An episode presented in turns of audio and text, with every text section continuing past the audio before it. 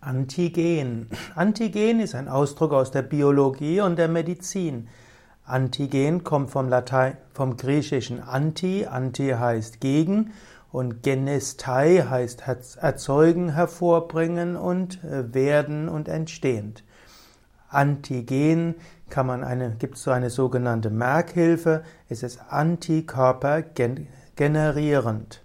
Antigene sind also Substanzen, an die sich Antikörper oder bestimmte Lymphozytenrezeptoren binden. Ein Antigen ist ein Fremdstoff, der in den Organismus eingedrungen ist. Er hat eine bestimmte Oberflächenstruktur, die vom Immunsystem als Fremdstoff erkannt wird und dann vernichtet wird.